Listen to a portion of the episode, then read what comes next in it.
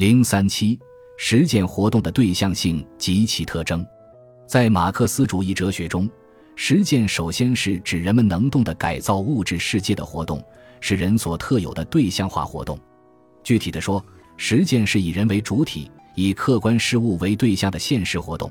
更重要的是，实践把人的目的、知识、能力等本质力量对象化为客观实在，创造出一个属人的对象世界。马克思指出。劳动的产品就是固定在某个对象中物化为对象的劳动，这就是劳动的对象化。劳动的实现就是劳动的对象化。与动物消极的适应自然的活动不同，人的实践活动具有自主性。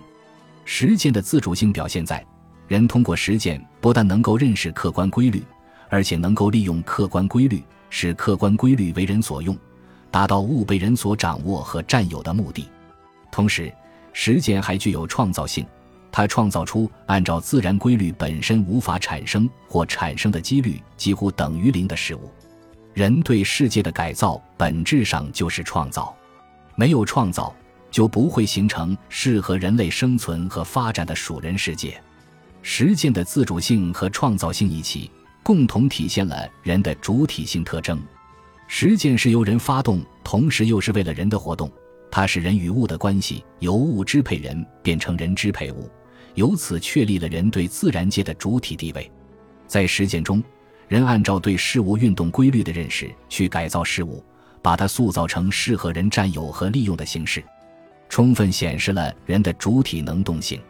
同时，人在实践中自觉地把自己和自然界区分开来，意识到自我的存在，具有了主体意识。实践的发展。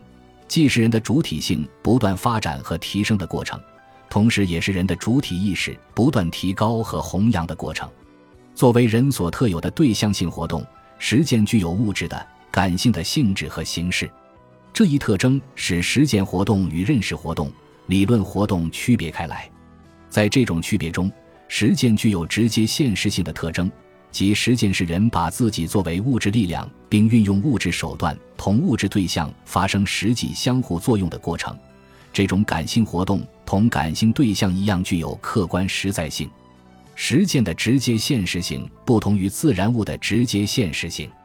纯粹的自然存在物不包含人的主观活动，因此它们不可能证实或证伪人的理论与认识。